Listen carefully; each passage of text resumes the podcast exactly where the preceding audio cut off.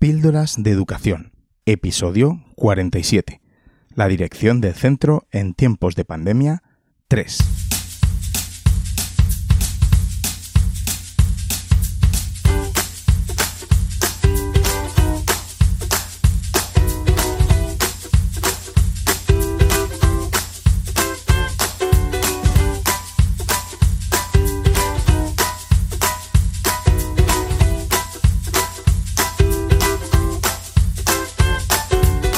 Estás escuchando Píldoras de Educación, un podcast sobre innovación y cambio educativo.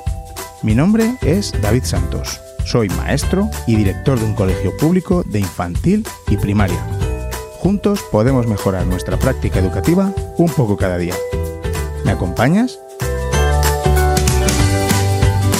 Hola, ¿cómo estás? Bienvenido al episodio 47 de Píldoras de Educación Espero que estés disfrutando de las más que merecidas vacaciones.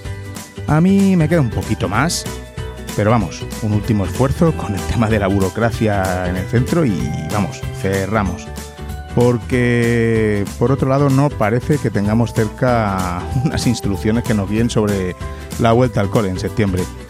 La verdad es que este año, más que ninguno, estoy deseando cerrar el cole, pues en cuanto termine las tres o cuatro cosas importantes que, quedan por hacer en presencial.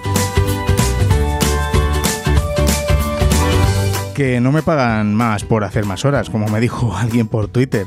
Me pagan algo más por la responsabilidad de la dirección. Y, bueno, pues la responsabilidad suele llevar a hacer más horas, claro, si no, el trabajo no saldría adelante. Y pues a dejar, por supuesto, ciertas cosas terminadas. Por si me está escuchando la persona que me lo dijo, ¿eh?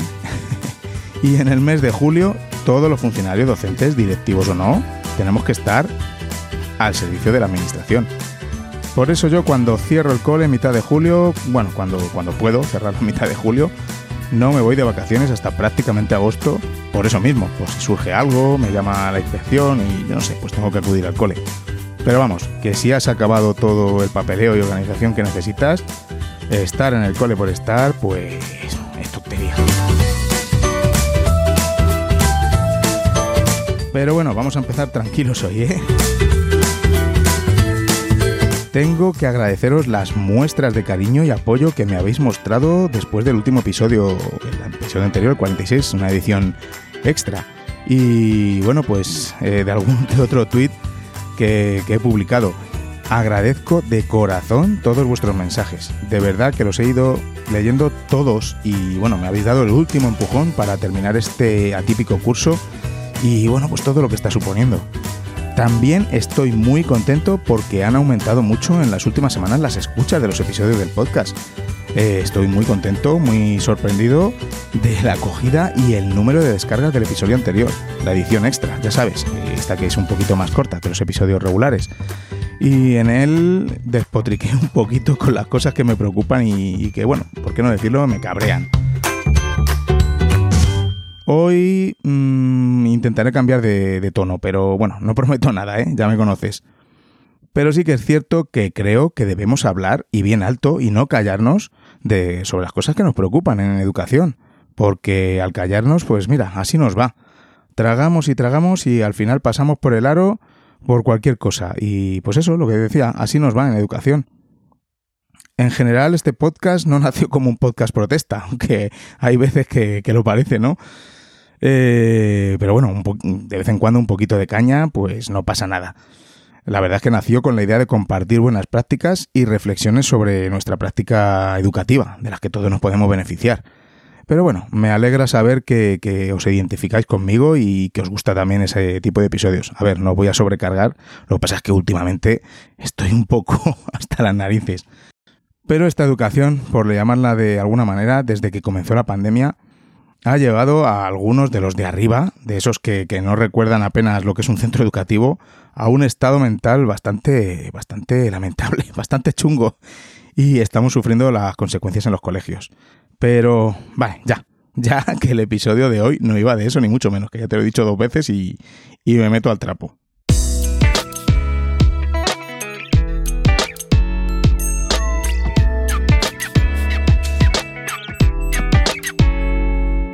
Píldoras de educación.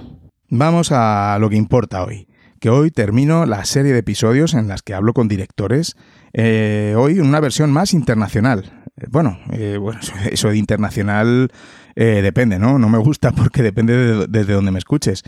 Que sé que me escucháis desde muchos puntos del planeta y estoy feliz de que Píldoras de Educación viaje, viaje a tantos sitios. Pues más que yo, que no puedo.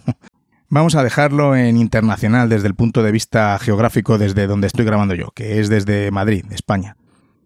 En realidad decido cerrar la serie, eh, aunque esto sería una serie infinita, ¿no? Porque como te puedes imaginar, aquí habría tantas conversaciones como centros distintos. Y todo lo que nos cuenta cada uno de ellos de su organización me parece, vamos, tan interesante y que podemos aprender tanto de su gestión Solo me falta pues contar a mí lo que hemos hecho en, mi centro. Aunque bueno, ya te he ido dando pistas en diferentes episodios. Pero claro, es mi podcast y aquí también vengo a hablar de mi libro. Como te estoy diciendo, hoy vamos a escuchar una conversación que he tenido por una parte con Luis Fernando Bedoya, liderando un proyecto y un cambio en un centro en, México, y por otra escucharemos el audio de otra gran líder y directora, Catherine Yamamoto, a la que tuve el placer y el honor de, conocer en un fantástico curso sobre liderazgo que pudimos realizar algunos privilegiados durante unas semanas en Vancouver, en Canadá. A Catherine le pedí que me enviara un audio, que aunque hablo inglés, no creo que esté preparado para salir de esta manera de mi zona de confort eh, en el podcast, haciéndole una entrevista en inglés. Como os digo, con estos dos grandes líderes cerramos la serie y sí, no os preocupéis, antes de echar el cierre por vacaciones a Píldoras de Educación, os contaré cómo hemos hecho ABP en remoto, adaptando los proyectos que, ya habían elegido nuestros alumnos cuando estábamos en presencial. Bueno, pues vamos a ello. Lo que vais a escuchar ahora son dos tipos de escuela totalmente distintas. Por un lado tenemos a una escuela con recursos y con una población más o menos favorecida, y por el otro, un centro en Vancouver que acoge un gran número de inmigración y en el que se hablan hasta 30 idiomas, nos dice Catherine. Bueno, no te lo pierdas. Vamos con ellos.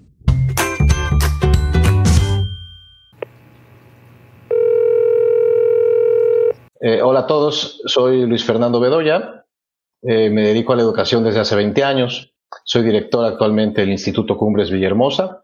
Villahermosa es una ciudad en el estado mexicano de Tabasco, antes he trabajado en la Ciudad de México, en Tapachula, Chiapas. Y pues nada, desde hace dos años estoy aquí en, Villahermosa. Eh, la red de colegios Semper Altius es una red internacional de colegios muy amplia. Tenemos presencia en prácticamente todo el mundo y en España también tenemos varios, varios colegios de, de nuestra red. 20 años ya dedicado a la educación con varias funciones, desde profesor y prefecto de estudios, coordinador y, pues desde hace seis años soy director de colegio. Eh, ¿Qué etapas, eh, qué edades comprende vuestra, en, vuestro colegio? Nosotros tenemos desde lo que conocemos acá en México como maternal, eh, tenemos nenes que, que, tienen desde un poquito más de un año y medio y tenemos hasta el último grado de lo que llamamos preparatoria, muchachos que tienen 18 años y que después de nosotros se van a la universidad. Ajá. Y eh, cuéntanos un poco cuándo, eh, cuándo empezaron los, los, cierres de las escuelas allí por vuestra, por vuestra zona. En México la, el gobierno cerró las escuelas en la segunda quincena de marzo, por ahí del 20 de, marzo, 24 de marzo, 23 de marzo. Nosotros como red de colegios decidimos cerrar una semana antes, el, el martes 17 de marzo, cerramos eh, nuestros colegios de la red un poquito como, por prudencia, porque a pesar de que el gobierno dio una semana más como para que la gente se preparara, nosotros ya veíamos venir esto y veníamos preparándonos para iniciar el modelo a distancia con, las clases remotas. Y en este, en estos pues tres meses ya que, que, llevamos de confinamiento, que lleváis, bueno, lleváis y llevamos, la verdad. Eh, ¿Cuáles han sido las, las mayores dificultades que has encontrado como, como director, ¿cómo lo, ¿cómo lo has vivido?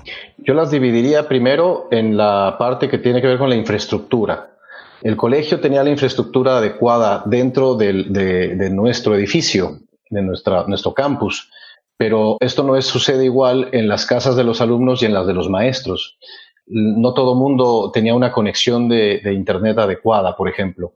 Y entonces esto complicó porque los maestros no podían asistir al, colegio y tenían que valerse de sus propios medios eh, y la conexión a Internet era lo que era más complicado.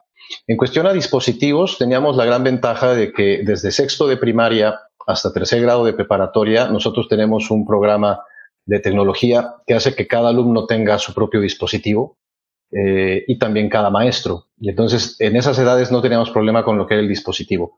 Pero de quinto de primaria hacia abajo, pues ahí también eh, hubo problemas en la infraestructura porque no todas las casas tenían suficientes dispositivos. Tú imagínate que no solamente necesitaban el dispositivo de los alumnos, sino del papá que también iba a trabajar a distancia y de la mamá. Y entonces, pues no es lo mismo tomar clases en un buen dispositivo a estarlo haciendo en un teléfono celular o un, móvil, como le dicen ustedes, ¿no? Entonces, e, eso no era lo más óptimo. Entonces, todos estos problemas de infraestructura son los que yo diría que, primero tuvimos que hacer frente, ¿no? Y después, obviamente, está todo el factor humano. El factor humano que, hizo que, pues bueno, las casas se convirtieron en escuelas, pero también se convirtieron en oficinas. Y entonces, de repente, en las clases veías ahí conviviendo al hermano con el otro hermano, con la mamá, pero con el papá que también estaba en videoconferencia y, se metía las voces por todos lados, la mascota, eh, eh, el, ruido de ahí de, la calle. Eh, entonces todo esto multiplicado por el número de alumnos y también los maestros vivían lo mismo. Este, y todo el mundo tratando de, acoplar sus casas para esto, y eso generó estrés, eso generó que, que todo el mundo se pusiera un tanto nervioso, nosotros acá teníamos eh, lo que llamamos las vacaciones de Semana Santa eh, y, ahí, gracias a Dios, después de 15 días de haber hecho pruebas con, todo esto, vino ese receso y como que el estrés bajó. Y una vez que regresamos de, ese periodo de vacaciones, como que las cosas ya se habían asentado un poco más, como que ya nos había caído el 20, como decimos aquí, de que la cosa iba para largo y que, y que pues habíamos que eh, todo mundo este, acoplarnos a eso y, este factor humano se fue, se fue aminorando, la gente como que fue dejando un poco el estrés, fue entendiendo que tenían que tener una resiliencia muy especial, que ahora yo le llamo tolerancia digital, en el que eh, las cosas iban a cambiar, tenían que ser distintas, no podíamos esperar que fuera lo mismo. Y, y, la verdad es que nos fuimos acoplando más. Pero yo creo que esos retos primero de infraestructura, y luego humanos, pues fueron los, los, los, más importantes. Claro. Y luego, no sé cómo, cómo funcionáis ahí en, en, tema de la administración, ¿no? Las instrucciones que regulen un poco toda la actividad docente que habéis estado haciendo durante el confinamiento. México tiene eh, grandes diferencias entre lo que es la escuela pública y lo que es la escuela privada. Y dentro de la escuela privada, pues obviamente hay una gama eh, distinta de posibilidades. Entonces, primero te diría que la parte de la escuela pública eh, pues sí ha tenido muchos problemas porque la infraestructura no es la suficiente como para llevar a cabo demasiados meses eh, lo que es la, educación a distancia. Ellos apostaron más por la televisión, por ejemplo, que a la parte de Internet y dispositivos, porque era de más alcance para la, gran mayoría de la población. Y en cambio las escuelas privadas a lo mejor sí era un poco más el tema de los dispositivos y, y la red de Internet. Pero aún ahí hay grandes diferencias entre escuelas privadas, ¿no? La red de colegios en Peraltius es una, es una red de colegios que, gracias a Dios tiene muchas posibilidades y la gente que estudia en esos colegios también. Entonces, de, alguna manera, nosotros eso ya nos daba un cobijo. Te digo esto porque una vez que la Secretaría de Educación a nivel nacional eh, pues trata de, de, brindar apoyos y programas y demás, la verdad es que se vieron, desde mi punto de vista, bastante superados por lo que la iniciativa privada empezó a promover. Y entonces eh, ahí la verdad es que nosotros nos regíamos, por un lado, con lo que nos decía el gobierno en cuestión a fechas, en cuestión a cumplimiento, en cuestión a toda esta parte que también tiene que ver con lo administrativo, el, cobro de cuotas, este, etcétera. Nos regíamos por eso. Pero al mismo tiempo en la propuesta académica, en lo que era eh, realmente una instrucción a distancia, pues eh, todo el mundo estábamos empezando desde cero. Y la verdad es que todo vino más desde nuestra propia eh, iniciativa como, como colegio y como red, porque obviamente te vas nutriendo de lo que hacen tus colegios alrededor del mundo y lo que te platican, más lo que te pones a ver en, en, en, en Twitter, por ejemplo, tú que estás ahí pues súper metido, todo el claustro virtual que, que empezó a, a, llenar de ideas y a llenar de propuestas y, y, y consultas y, y todo el mundo respondía y ayudaba. Entonces eso la verdad nutrió mucho lo que era nuestra propia propuesta, ¿no? Te iba a preguntar por, por un tema que, que, a mí como director de, de, escuela pública aquí en, en, España, pues me ha llevado mucho de cabeza, pero bueno, según me estás contando, a lo mejor no ha sido vuestro caso, ¿no? Pero es la, la el tema de la brecha, eh, eh, ya no solo digital, sino cultural y social, ¿no? De, de, de muchos de, de nuestros alumnos, ¿no? La desigualdad que se ha que se ha formado, porque claro, el, el colegio era el, el, digamos, el momento en el que mm, cualquier desigualdad se, se paliaba, ¿no? Eh, no sé si eso lo habéis notado vosotros o, bueno, supongo que se ha notado más en, en, en la escuela pública por allí también. Sí, seguramente no, no, no, conozco de primera mano lo de la escuela pública, ya. pero me lo puedo imaginar porque, porque es, pues es la, la, la realidad de nuestro país, desafortunadamente. No hay una brecha eh, social económica muy importante y eso tiene que ver con los recursos. ¿no? En el caso de nosotros, la brecha ha sido más bien una, una cuestión eh, que tiene que ver con, con, el uso de la tecnología. Eh, es una brecha más generacional en la que a lo mejor quizá algunos maestros sí tuvieron que, que dar grandes pasos porque pues su edad a lo mejor les hacía tener un cierto temor hacia el dispositivo y hacia la tecnología, pero vaya, al final tenían la oportunidad de tenerlo y una vez que lo tienes, pues ensayo y error y, y, vas avanzando un poco y gracias a Dios vimos cómo varios maestros con la capacitación adecuada y todo pudieron ir brincando esa brecha y decir, bueno, pues este, yo pensé que yo nunca voy a usar un dispositivo para esto, que iba a ser un, una videoconferencia, que iba a compartir pantallas, que iba a producir videos, que iba a estar usando aplicaciones, no se lo imaginaban y lo, lo han hecho y la verdad es que están encantados en el caso de los docentes. Pero como bien dices, en el caso de los alumnos, pues podemos decir que no solamente son nativos digitales, sino que sí viven esa, esa experiencia pues todos los días en sus familias. Porque, como te decía antes, a lo mejor no había suficientes dispositivos adecuados, pero al menos sí había dispositivos y, sí tenían una red de Internet en su casa. Y, y sí usaban determinadas cosas, si, si, bien a lo mejor lo que más usaban eran juegos o, o, ese tipo de cosas, fue mucho más fácil que los niños se sentaran delante de un dispositivo, le hablaran a una cámara, a un micrófono, porque estaban un poquito más acostumbrados, estaba más, la tecnología es más cercana a ellos, ¿no? Claro, esto por lo que veo es como aquí, esto ha ido por, por zonas, por ejemplo nosotros hasta que hemos podido organizar eh, reparto de dispositivos a familias eh, que no tenían a lo mejor recursos, no tenían internet, eh, todo eso nos ha costado organizarlo y una vez organizado pues ya eh, entrar en esa normalidad, si se puede llamar de alguna manera, eh, si se puede llamar así, el de, dar estas, estas clases, ¿no? ¿Qué tipo de plataformas eh, digitales habéis usado para vuestras, vuestras clases? ¿Habéis tenido una unidad de, de, de, colegio o cada profesor ha ido usando lo que, lo que conocía? ¿Cómo lo habéis afrontado? Fíjate que tuvimos muy buena suerte porque yo llegué al colegio en el 2018 desde que llegué empecé a, pensar en algún tipo de alianza con, con, con, alguien, ¿no? Este, ahí estaba, por supuesto, Apple, que lleva muchos años haciendo esto, pero también estaba surgiendo Google con, con sus plataformas educativas y tuvimos ese, esos meses como para, para decidir qué era lo que íbamos a hacer. Y al final nos decidimos por Google Education y para el verano del 2019 se lanzó este programa que llamamos de innovación educativa, en el que la tecnología entraba fuertemente, como te digo, desde sexto de primaria a, preparatoria con el sistema uno a uno, cada quien con su dispositivo y los maestros también. El resto del colegio sin dispositivos para cada quien, pero usando la plataforma y sus cuentas. Eh, y entonces todo el mundo empezó a usar Classroom y entonces todo el mundo empezó a usar Meet y todo el mundo empezó a usar todas las, las, las aplicaciones que tiene Google todas las extensiones que van ofreciendo, la capacitación. Eh, cerca del 60% del profesorado ya está certificado en, en Google. Ya tenemos ahí también un par de profesores que ya tienen el nivel 2, uno más que ya incluso empieza el primer paso hacia el 3. Eh, eso ya estaba caminando desde el verano del 2019. Y entonces cuando esto revienta en, el, en marzo del 2020, pues ya teníamos esa estructura de Google y, y, y, evidentemente, aunque a lo mejor nos hemos eh, apoyado en, en, en, algunas otras cosas que, tuvimos que usar de repente, eh, la verdad es que la, la, la, la gran mayoría del, servicio pues estuvo a cargo de Google. Muy bien. Háblanos un poquito sobre, sobre la evaluación.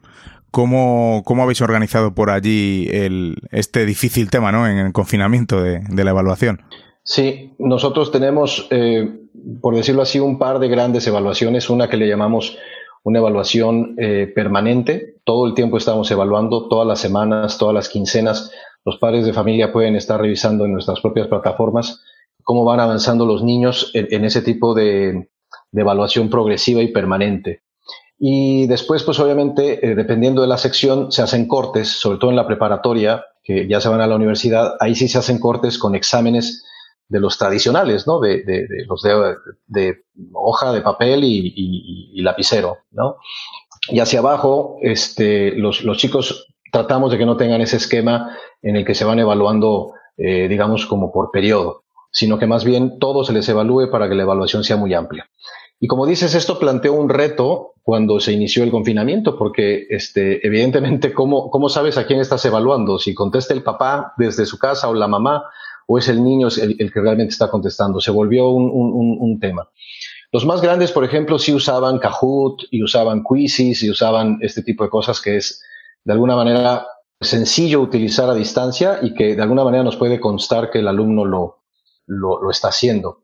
Con los más pequeñitos hemos tratado de que esta evaluación permanente continúe. Y eh, sobre todo ahorita que se está acabando el ciclo, eh, para nosotros ha sido muy importante la presentación de portafolios de evidencias el portafolio de evidencias que tiene otros nombres en otros lugares. Eh, aquí, eh, y, así le llamamos, pero en todos lados, es ese lugar, sea físico o en este caso virtual, en donde se juntan pues todos los trabajos, tareas, este, resúmenes que ha hecho el niño. Y lo que empezamos a hacer fue que lo guardaran en su site de, Google y que, y que cada uno fuera guardando sus evidencias. Y ya que las guardaron ahí, escogieron algunas que las iban a presentar.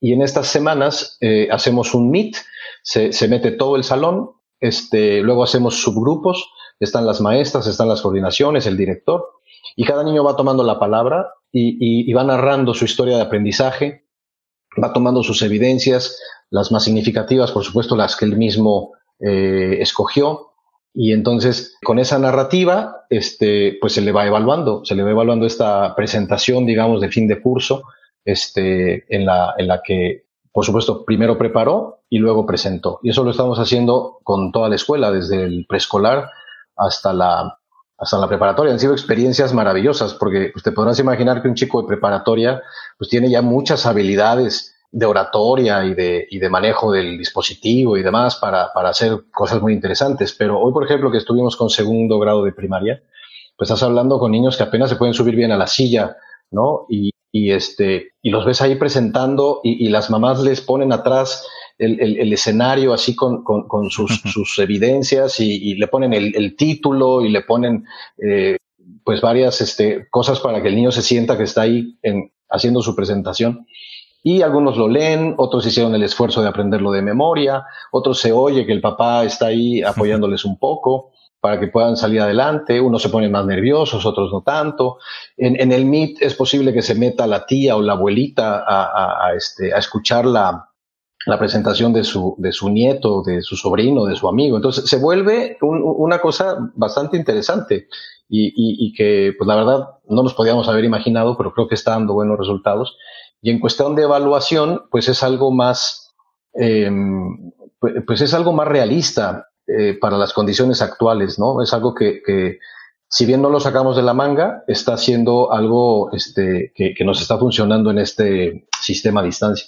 ¿Y cómo se prevé la, vuelta, ¿no? La vuelta al, colegio, eh, cuando, porque yo supongo que ahora tendréis también el periodo de vacaciones.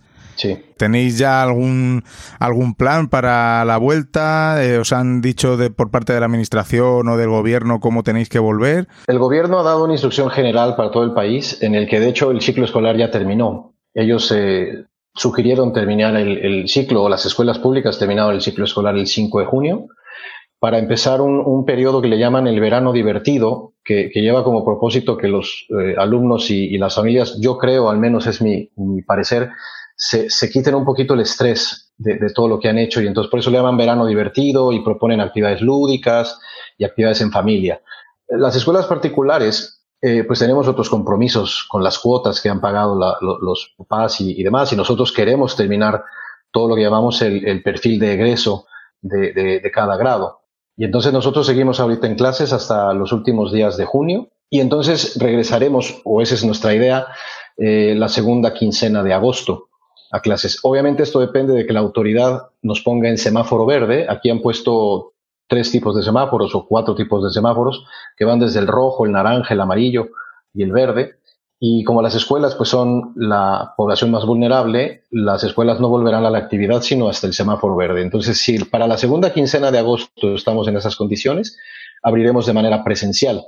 Si nuestra propuesta es que si el semáforo no está en verde, de todas maneras comenzaremos en esa fecha, pero en, en un eh, sistema a distancia y que inclusive nos estamos preparando para que dependiendo de las condiciones podamos tener una, una, versión mixta en la que pues escalonan los horarios, se, se, se dividen los grupos, eh, para que no haya tanta concentración de gente, evitar los contagios. O sea, tenemos esos tres panoramas, ¿no? Presencial, mixto o a distancia y la idea es comenzar segunda quincena de agosto, aunque las escuelas públicas están planteando regresar el 10 de agosto, pero a un curso remedial como para eh, pues tratar de que todo el mundo vaya en el mismo nivel de avance, eh, empezando ya el ciclo oficial eh, el último día de agosto. Y bueno, para ir terminando, ¿qué, qué es lo más positivo que con qué te quedas de, de, este confinamiento? Ya sabemos las dificultades y todo lo negativo y que, bueno, que mm, por más que queramos nunca se podrá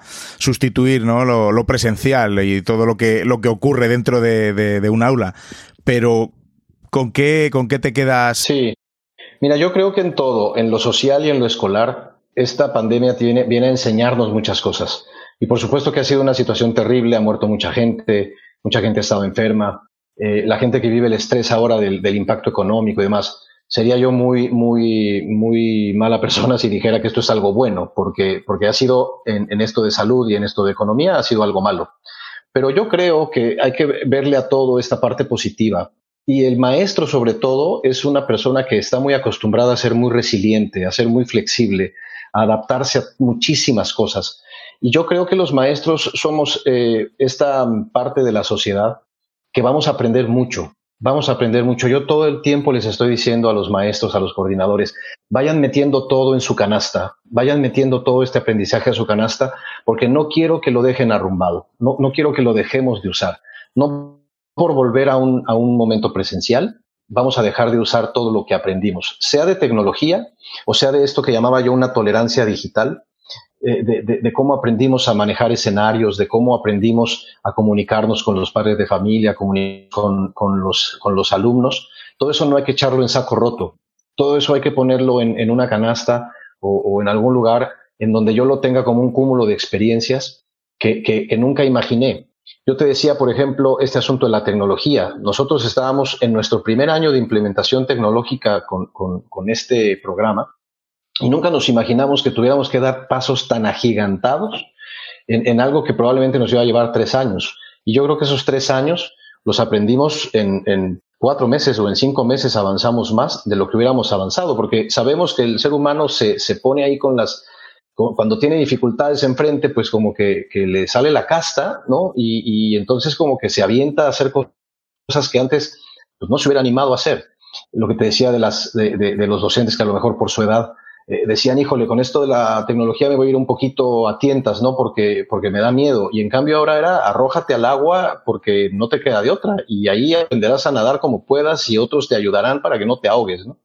Pero yo creo que esto viene muy bien, eh, lo que me preguntas, porque es como que eh, aprendimos a asumir riesgos que no hubiéramos asumido antes ante una crisis, ante una emergencia. Y todo lo que hemos aprendido de esa crisis y esa emergencia, lo tenemos ahora que tener y no dejarlo en el olvido y seguirlo utilizando y utilizando. Puede ser la tecnología o puede ser eh, la forma en la que trabajamos. Por ejemplo, eso es muy importante. Hemos aprendido a trabajar de una manera colaborativa como nunca antes. O sea, yo estaba en Twitter desde hace años y sí se veían algunas cosas, pero no como lo que se ve ahora. Ahora todo el mundo está colaborando de una manera impresionante y ojalá eso no se termine. Ojalá este, yo te vea a ti dando una charla a mis alumnos dentro de un salón de clases gracias a la tecnología y podamos brincar fronteras y podamos brincar cosas que antes no lo hubiéramos ni imaginado, eh, porque no, no es que no fuera posible, pero, pero pensábamos que a lo mejor no era útil o, no era algo que, que aportara a, la educación. Yo creo que la tecnología, el trabajo colaborativo, la manera de comunicarnos con la comunidad educativa, con los padres de familia, con, los alumnos, con los docentes, son cosas que yo valoraría mucho y, no dejaré de utilizar. Y ya a título más personal, eh, ¿qué es lo que a ti más te ha gustado de trabajar en casa? Ya sabemos que a mí, a mí no me ha gustado, ¿no? Porque también me, me ha costado el, tema de la conciliación, ¿no? Teniendo aquí a mi mujer que tenía que teletrabajar, a mis hijos pequeños también con sus tareas de, del colegio, pero bueno, eh, no sé, algo que, que, te haya gustado de estar en, en, casa, de, yo no sé, de tener el cafetito siempre a tu lado, eh, no sé, de, estar descalzo, cualquier, cualquier cosa que te quedes, dice, bueno, no, no está tan mal trabajar desde casa. Claro, yo creo que, yo creo que, por ejemplo, eh, cuando vivía yo en la Ciudad de México, eh, pues estabas expuesto a mucho eh, la cuestión del tráfico. La movilidad es muy complicada. Y seguramente si me hubiera tocado en la Ciudad de México, no estaría extrañando el tráfico para nada. Y sería una de las grandes ventajas de estar en casa. Ahora que estoy en Villahermosa, es una ciudad más pequeña y no tiene problema de tráfico, pues no es algo que realmente haya extrañado eh, pero, por ejemplo, pero sí me lo imagino. Me imagino que, esto del confinamiento ha, hecho que la gente no se estrese en tener que salir horas y horas antes de su casa para poder llegar a su sitio de trabajo, aunque yo personalmente no lo haya vivido. Pero bien hablas tú de un asunto que es la comodidad. La comodidad de estar en tu casa, de buscarte tu rincón, en donde a lo mejor no, no, no te perturben y, y, todo. Y la verdad es que pues sí es evidentemente más cómodo esto de la, la, las reglas de etiqueta para, para, para ir a trabajar y todo, pues ha sido ha sido más cómodo. Y también la, la parte familiar, porque es muy curioso. Por ejemplo, mis, mis, hijos estudian en la misma escuela en la que yo trabajo, en la que yo soy director, pero nunca nos vemos. O sea, mm. ellos no cómo estoy yo en mi oficina trabajando, ni las cosas que estoy atendiendo, ni nada, ¿no? Entonces, ahora es muy curioso cómo ellos se pueden dar cuenta de lo que su papá hace, ¿no? Y yo, aunque, por supuesto que estoy al pendiente de sus clases y todo como director, pues no es lo mismo que estar viendo de, de primera mano cómo, cómo están tomando clase. ¿No? Y, hasta estoy viendo por ahí al profesor que, que da este, la, materia y lo puedo observar de una manera distinta. Pero como bien dices tú, todo junto a mi esposa, porque eh, pues ella de plano nunca hubiera estado en nada, ¿no? Entonces, el tenernos juntos no solo es cómodo, sino que le da una sensación como de, eh, no sé, como, como, como, de mayor cercanía, como de mayor confianza, como de, de cosas que nunca antes hubieras visto y, y, y que hoy pues puedes ver porque los, los, los, tienes prácticamente del otro lado de la mesa. Este, eh, tenemos una mesa cuadrada en, donde nos sentamos los cinco a veces. Mis tres hijos que ya están un poco más grandes, están en, últimos grados de secundaria y preparatoria, eh, mi esposa y yo. Y, y, entonces, pues ahí estamos oyendo y de repente uno dice, voy a hablar, voy a hablar, por favor, todo silencio y pues todos nos callamos y, y yo también les digo, a ver, yo voy a empezar una llamada, por favor este, tienen prendidas sus cámaras, me puedo atravesar, este, vaya, ha, sido como un trabajo en, equipo familiar muy, muy interesante, muy bonito. Pues nada, Luis Fernando, ha sido todo un placer tenerte aquí en el podcast de Píldoras de Educación. Me quedo con lo de la colaboración y que, bueno, que aunque estemos a miles de kilómetros, tecnología hace posible esto, ¿verdad? Y que también tenemos eh, más cosas en común por lo que, por lo que se eh, saco de, esta conversación que hemos tenido y, bueno, ha sido todo un placer hablar contigo y que nos cuentes la, realidad que, habéis tenido por ahí en, en vuestro centro. Muchísimas gracias por la invitación, David. Yo encantado de colaborar, encantado de compartir lo, lo, que nosotros vamos viviendo y, por supuesto seguir en contacto será maravilloso, irá sumando y este, yo sé que más allá de la pandemia este, vamos a poder seguir construyendo cosas. Claro que sí. Esperemos que siga esa colaboración como has dicho, como has dicho antes. Bueno, muchas gracias y un, un saludo. Vamos ahora con el audio que me envió Catherine Yamamoto muy amablemente, que es muy, muy interesante. Le voy a dejar en su versión original, en inglés, por si te pasa como a mí, que no me gusta nada escuchar una traducción simultánea. Al finalizar, Catherine, eh, podrás oírme a mí diciendo lo que nos ha contado, mi versión, vamos, más o menos la traducción. Así que si entiendes inglés, fenomenal, la escuchas a ella y luego adelantas la parte en la que lo repito yo. Y al contrario, pues si no entiendes inglés, adelante la, parte de Catherine, si quieres, que también es agradable escucharla, y escuchas mi, traducción. Bueno, os aseguro que es mucho más agradable escucharla a ella que a mí, ¿eh? El audio de Catherine son unos 18 minutos para que, bueno, pues tengas la referencia para darle la manecilla hacia adelante, en tu móvil o desde donde me estés escuchando. Claro, también está la posibilidad que nos escuches a los dos y luego eh, puedas criticar mi traducción, ¿eh? bueno, ahora en serio, vamos a escuchar la interesante organización y todo lo que nos dice Catherine Yamamoto que han hecho en, en su cole, en Vancouver, Canadá. Hola, my name is Catherine Yamamoto, and I'm the principal at Maywood Community School in Burnaby, British Columbia, Canada.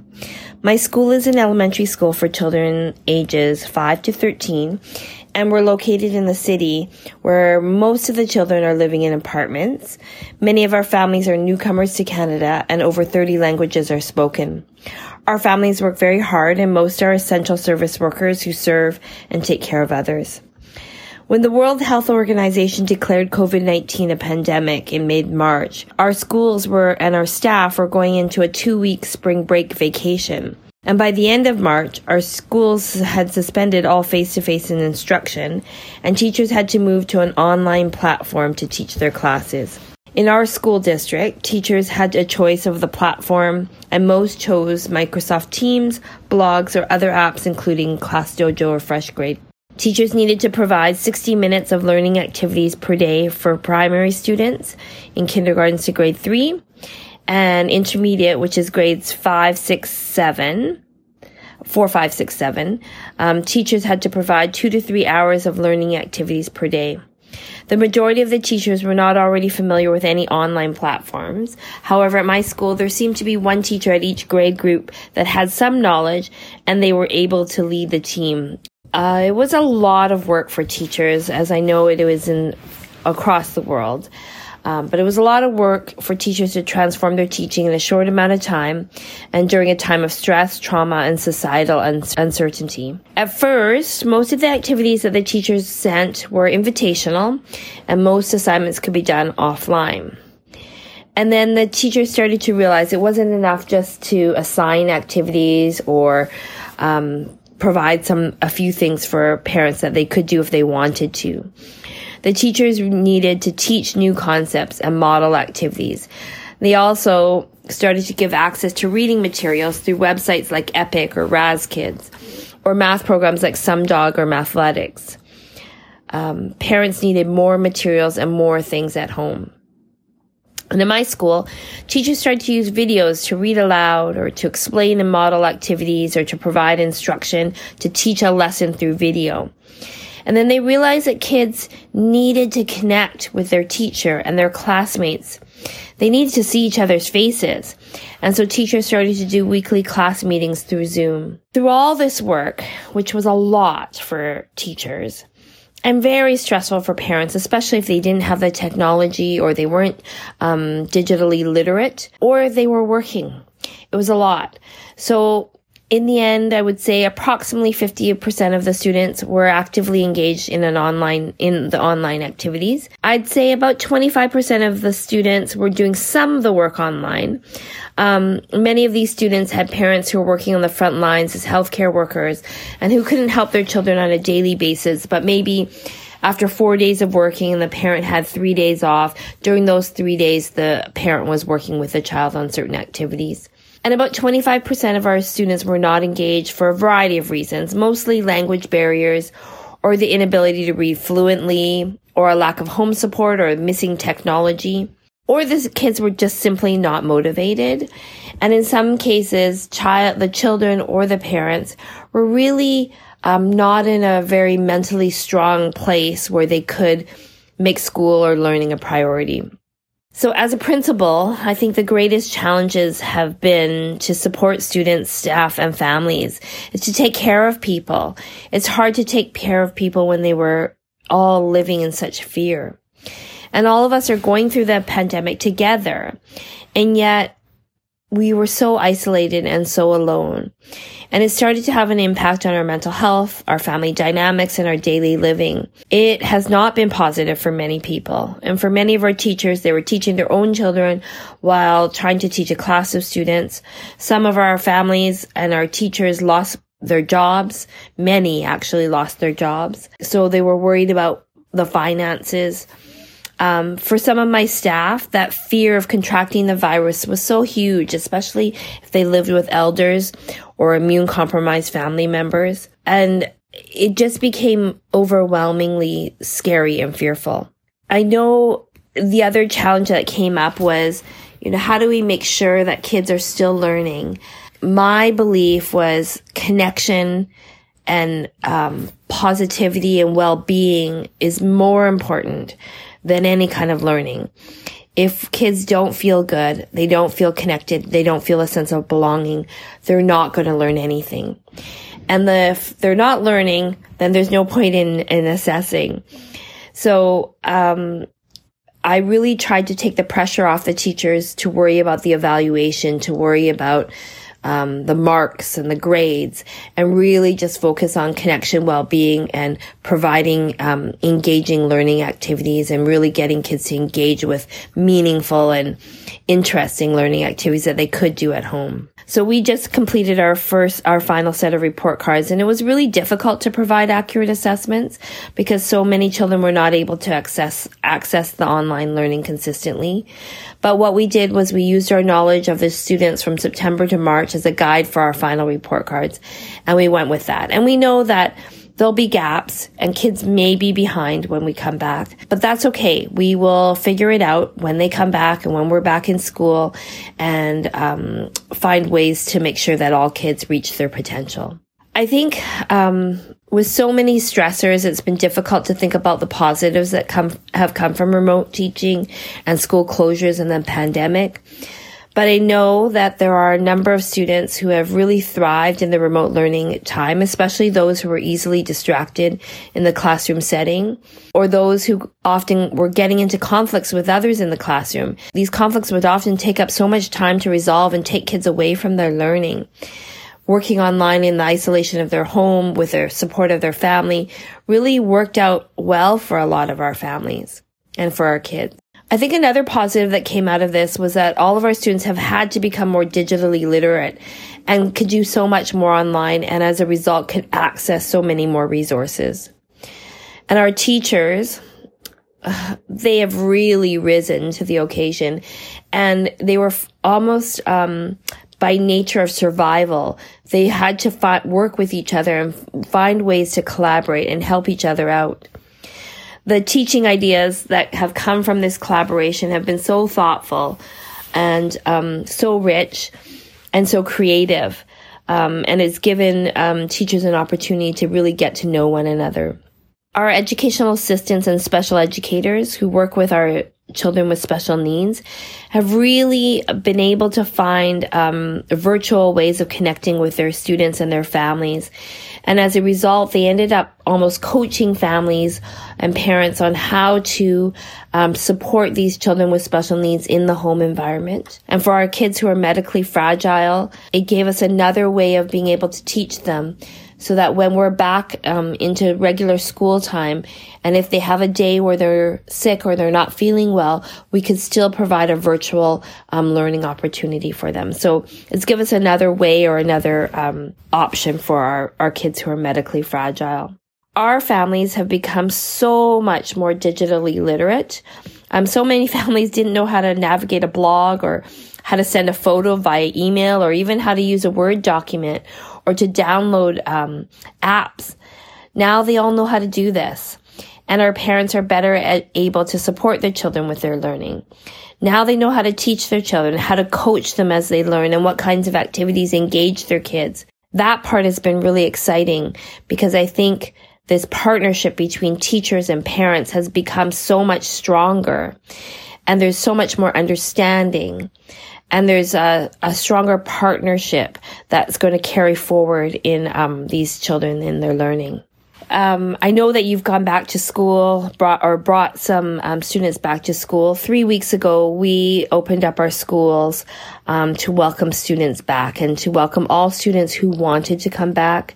It was voluntary for the students. It was not voluntary for the staff. It was a scary time. We were very uncertain. We were very fearful of what could happen. but I feel like we were well prepared. Our school district provided a 33 page handbook with protocols for health and safety. This included everything, um, including a hand washing protocols, what to do if a child um, begins to show symptoms during the day. And in our school district, we have to have a, a set isolation room where the child can go and the teacher and the staff or the staff member is provided with uh, PPE, uh, personal protective equipment to make sure that the child and the staff member are safe until the parent can pick them up. We know that through this, we had things that we had to plan. So, for example, we had to have staggered start times so that we didn't have crowds at the beginning or the end of the day. We had to have staggered lunch time and outdoor play time so there were fewer students outside crowding around all together. We had to figure out what materials and equipment students could use and how to clean those materials and toys and um, how to set up the classroom so there can be two meters between students and clear pathways to sinks for hand washing.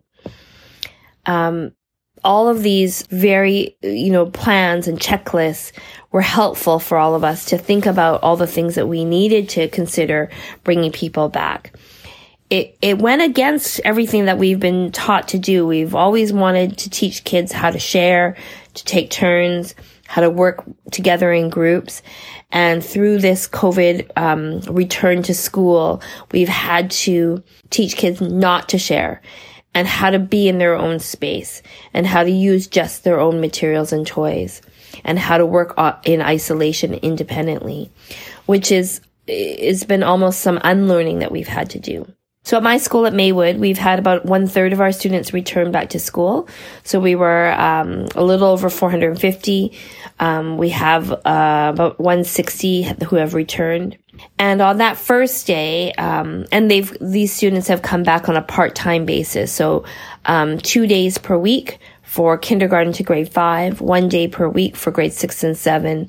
And for any children of essential service workers, they can come back up to five days. Any children with special needs could come up to five days. So on that first day, uh, it was very emotional. Students and families and staff, they were very nervous.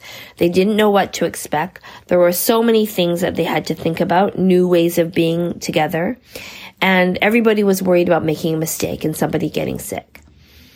I am so grateful for my professional and very caring staff. They put everyone at ease with their calm and well planned ways of being. Each day starts with a daily health check by the teachers, asking the parents and the children if they have any symptoms like coughing, sneezing, fever, etc. And anyone with symptoms cannot come in into school. Parents are not allowed in the building anymore. We've almost gone back to a Spanish way because I know in Spain, um, parents wait outside um, um, before all of our parents and students came into the building, we it was very busy. Um, now students wash their hands when they arrive um, in the classroom. They wash their hands before they eat. They wash their hands after using the washroom. They wash their hands before leaving the classroom and when they return to the classroom. The washrooms have a two person limit in them, so there's spaces where kids have to line up. The hand dryers are turned off. We have to use paper towels. There are no fans allowed. Um, physical distancing is taught through different games and activities. There's markers in the hallway so children know how to line up with the appropriate space. And we have a health and safety committee that meets every week to talk about the challenges. And we have daytime custodians who clean um, the classroom spaces and the, what we call the high touch areas at least three times uh, a day. It breaks my heart to see what was once a vibrant, chaotic, um, busy community, which has become very orderly, very quiet, and a bit reserved. But so many kids really needed to return to school. And you can see um, how much they needed that connection with teachers and peers in a face-to-face way, and the the normalcy of coming back to school and that normal school routine. I said to people that I felt like it was like um, watching a plant who ha- that has not had very much water or sunlight and giving it some water and sunlight and watching it come back to life. That's what it felt like in that first week, watching our students come back to life again. As a leader, I've been thinking a lot about, about what I've learned. And I learned that it's important to think about details and plan ahead. That makes everybody in the community feel safe. Communication was really key, making sure there was a solid, detailed plan and that everybody knew what that plan was. Reviewing the rules and protocols with people on a regular basis, changing up what we do, um, doing that in a gentle but caring way was really important. And as an educator, I learned that educational change can happen really, really quickly when we're forced to. But the way that we see kids and how we connect to them is the same online and offline. So that same teacher who is differentiating instruction and caring about individual kids and taking time to meet with them was doing that virtually as much as they would have done it face to face. The teacher who was coming up with creative, engaging lessons about real world and real life issues that they did that in the classroom and took those teachable moments is was also doing that online. So there's a lot of, even though educational changes happen, there's a lot of things that we've noticed um, can be the same online or offline. And as a person, I'm learning about the resiliency of the human spirit and the ups and downs of societal change that the pandemic has brought out the best in so many people. Um, people caring for each other, supporting one another when they've lost jobs, cheering on the healthcare workers, providing support for one another when they need it. But it's also brought out the worst in some people. And um, we need to take care of those people as well. People who have are going through so much trauma, they're only able to see their own way and their own self and it's starting to take a toll on our community, not just our school community, but our our neighbors and our and our society. It's an important time to make sure that um, whether we are doing this in our personal life or our professional life, that we find a way to remember what's most important, and that is um, living in a, a way that we know is right to be kind and to be calm, to support one another, to do um, what we think is right and best, and to make sure that we care for each other as we move forward into whatever the next phase will be. Uncertainty brings fear, and fear can bring a lot of negativity. And it's up to us as leaders to make sure that we keep things in perspective. We re- are responsive in what we do and we remember to keep that community together. I thank you for the, your time and I hope that in some way this was helpful. Thank you so much. And thank you to um, David for inviting me um, to share what's happening in Canada. Bueno, pues vamos con mi humilde traducción de lo que nos ha dicho Catherine Yamamoto. Catherine es directora en Maywood Community School en la provincia de Burnaby, en British Columbia, Vancouver, Canadá. Trabaja en una escuela que comprende edades desde los 5 años hasta los 13, situada en una parte de la ciudad donde la mayoría de sus estudiantes viven en apartamentos. Muchas familias son recién llegadas a Canadá y se hablan cerca de 30 idiomas distintos. Muchas de estas familias requieren de la actuación de los servicios sociales locales. Cuando decretaron el cierre de los centros allí, su centro estaba dentro de sus dos semanas de vacaciones de primavera. A finales de marzo, todos los profesores tuvieron que pasar toda su actividad educativa a plataformas online. En su distrito, los profesores pudieron elegir qué plataforma usar para sus clases, y la mayoría escogieron Microsoft Teams, Blogs u otras como ClassDojo. Los profesores tenían que dar 60 minutos de clases a los alumnos desde 5 años a tercero de primaria y de cuarto a séptimo grado, eh, como primero de secundaria en España, los profes tenían que asegurar dos, tres horas de actividades online por día. La mayoría de los profesores no estaban familiarizados todavía con las plataformas online. Sin embargo, en su centro había al menos un profesor por cada nivel que tenía algún conocimiento y, bueno, pudieron liderar al equipo para formarse entre ellos. Fue un trabajo duro para los profesores, como por todo el mundo. Sobre todo el transformar la manera de dar clases en muy poco tiempo y en una época de estrés, trauma e incertidumbre. Al principio, todas las actividades que enviaban los profesores se podían hacer offline. Después empezaron a darse cuenta que no era suficiente con enviar simplemente eh, tareas o darle a los padres una serie de actividades para que las hicieran si querían. Los profesores necesitaban avanzar, enseñar nuevos conceptos. También comenzaron a darles acceso a materiales de lectura o de matemáticas a través de plataformas online. Las familias necesitaban más materiales para casa. En su colegio, los profesores escogieron la modalidad de vídeo para explicar nuevos conceptos, para leer o para dar sus clases a, través de estos vídeos. Entonces se dieron cuenta que los niños necesitaban tener un contacto con su profesor y con sus compañeros. Necesitaban verse unos a otros, por lo que los profesores comenzaron a hacer videollamadas y videoreuniones a través de Zoom. Todo este trabajo fue duro para los profes y muy estresante para las familias especialmente para aquellas que no tenían los recursos digitales suficientes o no eran digitalmente competentes o que estaban trabajando, eh, fue demasiado para ellos. Al final, aproximadamente un 50% de los alumnos siguieron las actividades online, un 25% hacían alguno de los trabajos, muchos de ellos tenían a sus padres trabajando en sanidad y no podían ayudar a sus hijos de manera constante.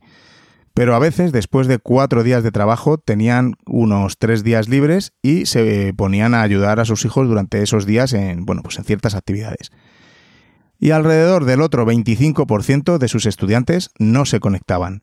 Y esto era por varias razones, mayormente por la barrera del idioma, o porque no podían leer de manera fluida lo que se les mandaba, o la falta de ayuda en casa porque o no tenían tecnología o simplemente estos niños no estaban motivados. En otros casos, los niños o los padres no estaban en un momento mental adecuado para hacer que, la actividad escolar o el aprendizaje fuese su prioridad.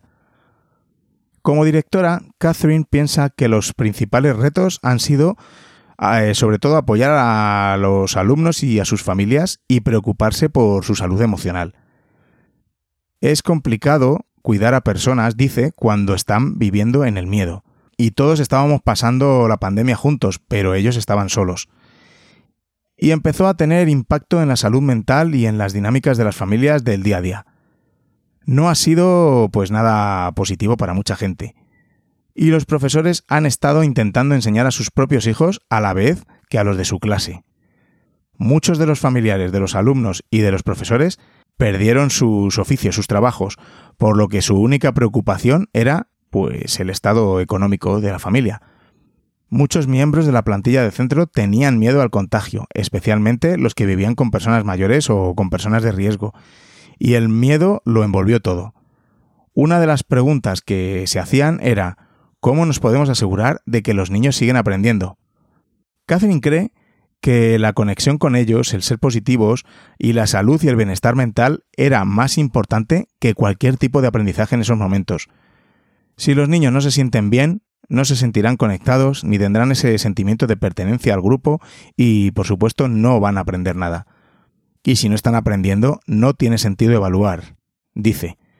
Catherine intentó quitarles presión a, a los profesores y que dejaran de preocuparse por la evaluación, por las notas, y que realmente se centraran en el bienestar de los niños y facilitarles actividades que les motivaran y que fueran significativas, que realmente les interesaran fue muy difícil rellenar los boletines de notas y dar una evaluación objetiva. Primero porque muchos alumnos no podían acceder a las actividades online de una manera consistente. Lo que hicieron fue usar el conocimiento que tenían de estos alumnos y de sus logros desde septiembre hasta marzo, como guía para los informes finales. Sabe que probablemente haya lagunas y que los alumnos cuando vuelvan van a ir un poco por detrás de lo normal, pero piensa que no pasa nada. Ya lo arreglarán de alguna manera cuando estén en el colegio y entrará y encontrarán la forma de que todos los alumnos alcancen su potencial. Catherine dice que es difícil pensar en lo positivo de, de la enseñanza en remoto, el cierre de los colegios y de la pandemia en general, pero se queda con que los alumnos han podido progresar, sobre todo aquellos que se distraían fácilmente en las clases o aquellos que tenían conflictos con otros en el aula estos conflictos llevaban mucho tiempo el resolverlos en, la clase y pues restaba el tiempo efectivo de aprendizaje. El trabajo en remoto de muchos niños y la ayuda de sus padres funcionó para bastante de sus alumnos. Otro de los aspectos positivos, eh, piensa Catherine, que es que los niños se han vuelto más competentes digitalmente y ahora pues serán capaces de hacer más actividades online y acceder a muchos más recursos. Y en cuanto a los profesores, han sido capaces de sacar todo esto adelante, buscar recursos, colaborar unos con otros. Las ideas que han salido de estas colaboraciones han sido muy bien pensadas, muy ricas y creativas y les han dado la oportunidad a los profesores de conocerse bastante mejor los unos a los otros.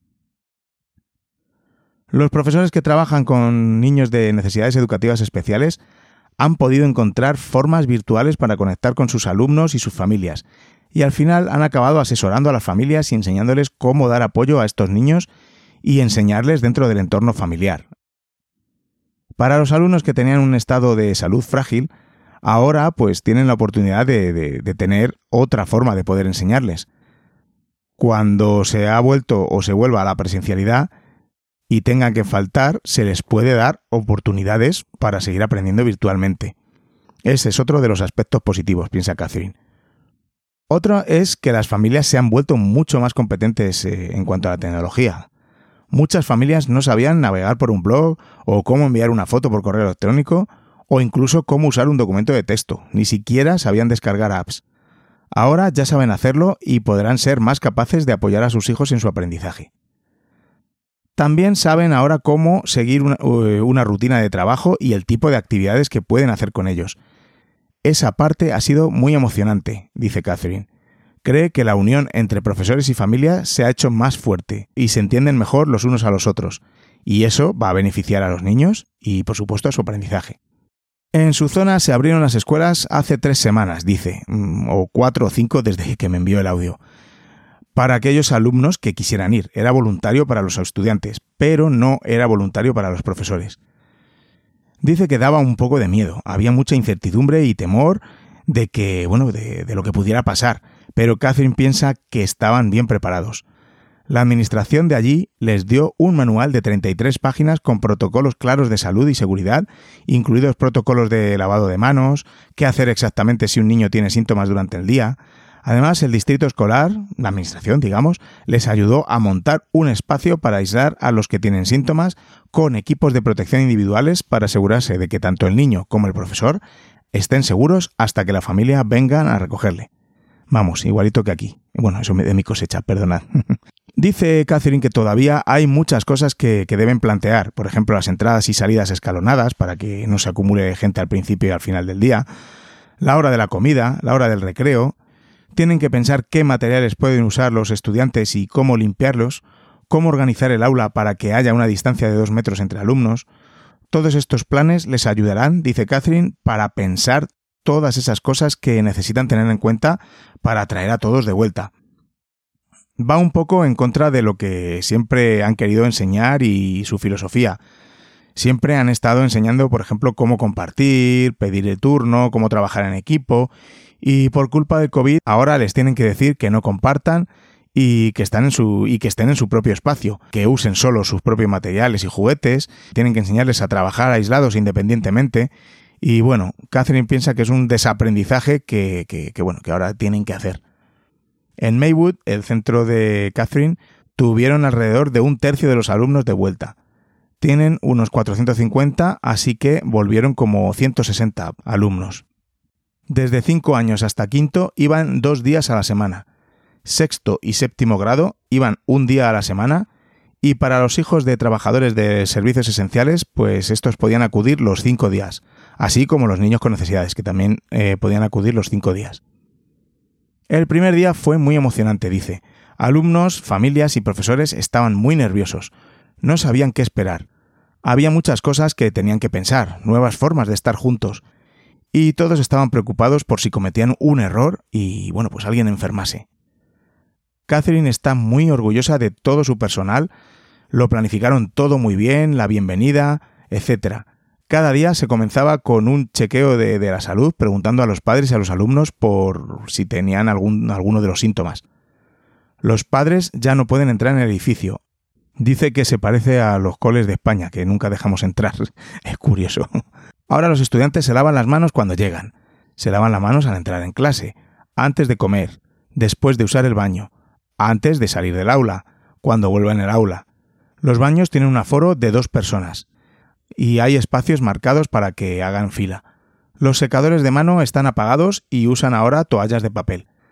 La distancia social está presente en todos los juegos y actividades.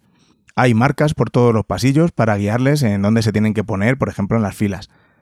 Han creado una comisión de salud que se reúne cada semana para hablar de los diferentes retos y, cosas que, vayan surgiendo. Tienen gente limpiando espacios al menos tres veces al día.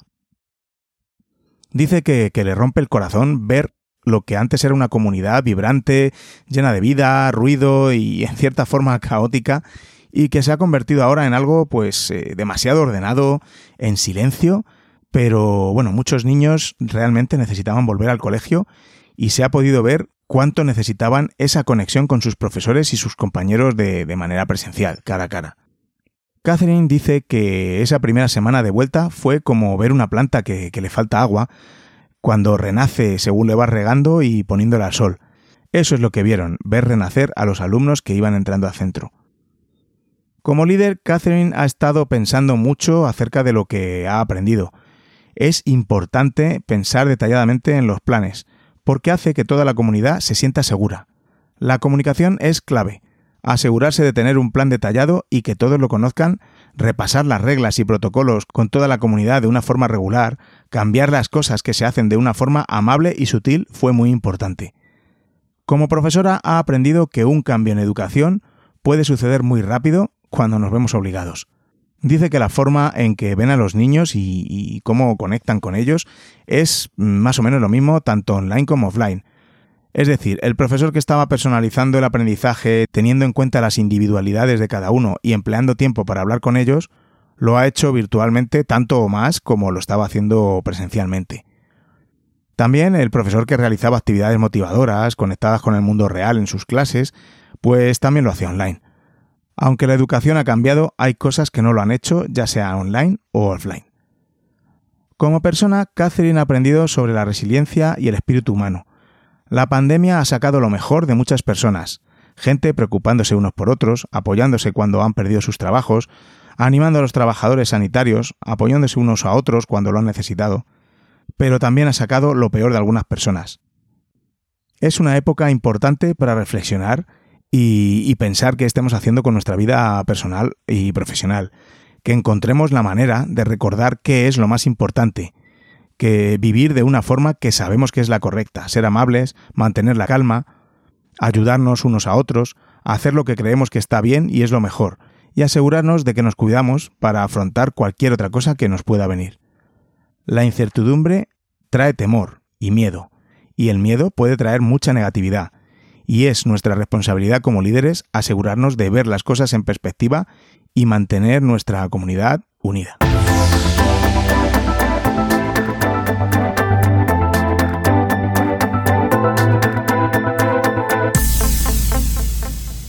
Píldora de educación con David. Bueno, pues genial la conversación con Luis Fernando y el audio que me ha enviado Catherine, que espero que entiendas inglés porque me ha encantado escucharla.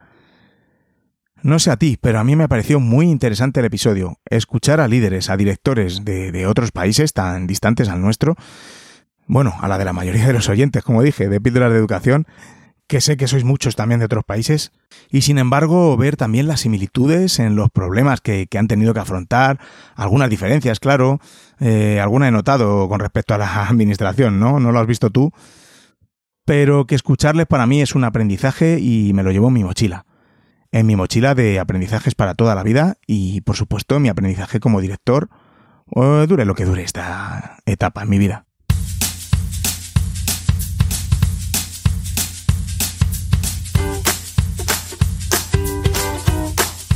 Como siempre, muchísimas gracias por escuchar y quedarte conmigo hasta el final del episodio, ya sea del tirón o en varios trozos, que para eso están los podcasts, para pararlos cuando quieras y reanudarlos a tu conveniencia. Bueno, tengo pendiente el episodio en el que te quiero contar cómo hemos hecho la BP y también me gustaría contarte cómo hemos organizado mi centro durante, durante la pandemia, durante el confinamiento. Eh, no sé, no sé cómo, cómo llegaré, pero es que si hago esos dos, llego al episodio 49. Y no sé, el 50 es un número muy redondo. ¿Cómo voy a parar la temporada en el 49? Con lo bien que suena eso del, del 50. Bueno, no sé, no te voy a decir nada, no me voy a animar mucho que las fuerzas flaquean ya a estas alturas.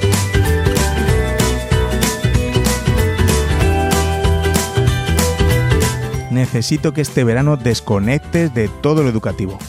Bueno, menos de mi podcast, ¿eh? Si sigo haciendo episodios. es muy necesaria esa desconexión para que vuelvas en septiembre a tope. Tus alumnos te van a necesitar más que nunca y necesitan a un profe y a una profe totalmente descansados, que ha sido un curso muy duro. Quizás el más duro.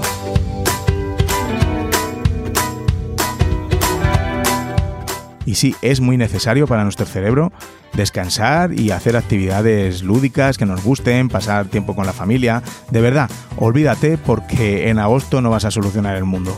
Así que disfruta.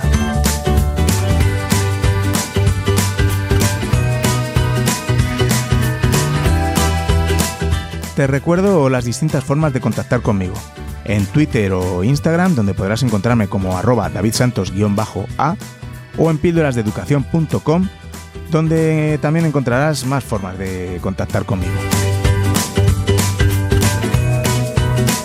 De verdad, muchas gracias por todos vuestros comentarios y las valoraciones de Apple Podcast y otras plataformas. Hace tiempo que no las leo por aquí. Eh, me gustaría, me gustaría hacerlo, pero es que son tantas que debería usar solo dos episodios para ello.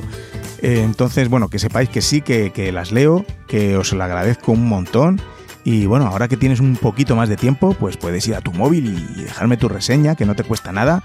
Y a mí me alegras el mes, ¿eh?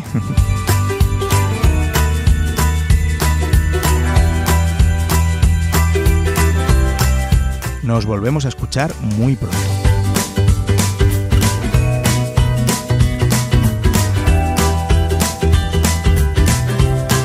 Y recordad, con vuestras píldoras podemos hacer que la educación goce de la mejor salud.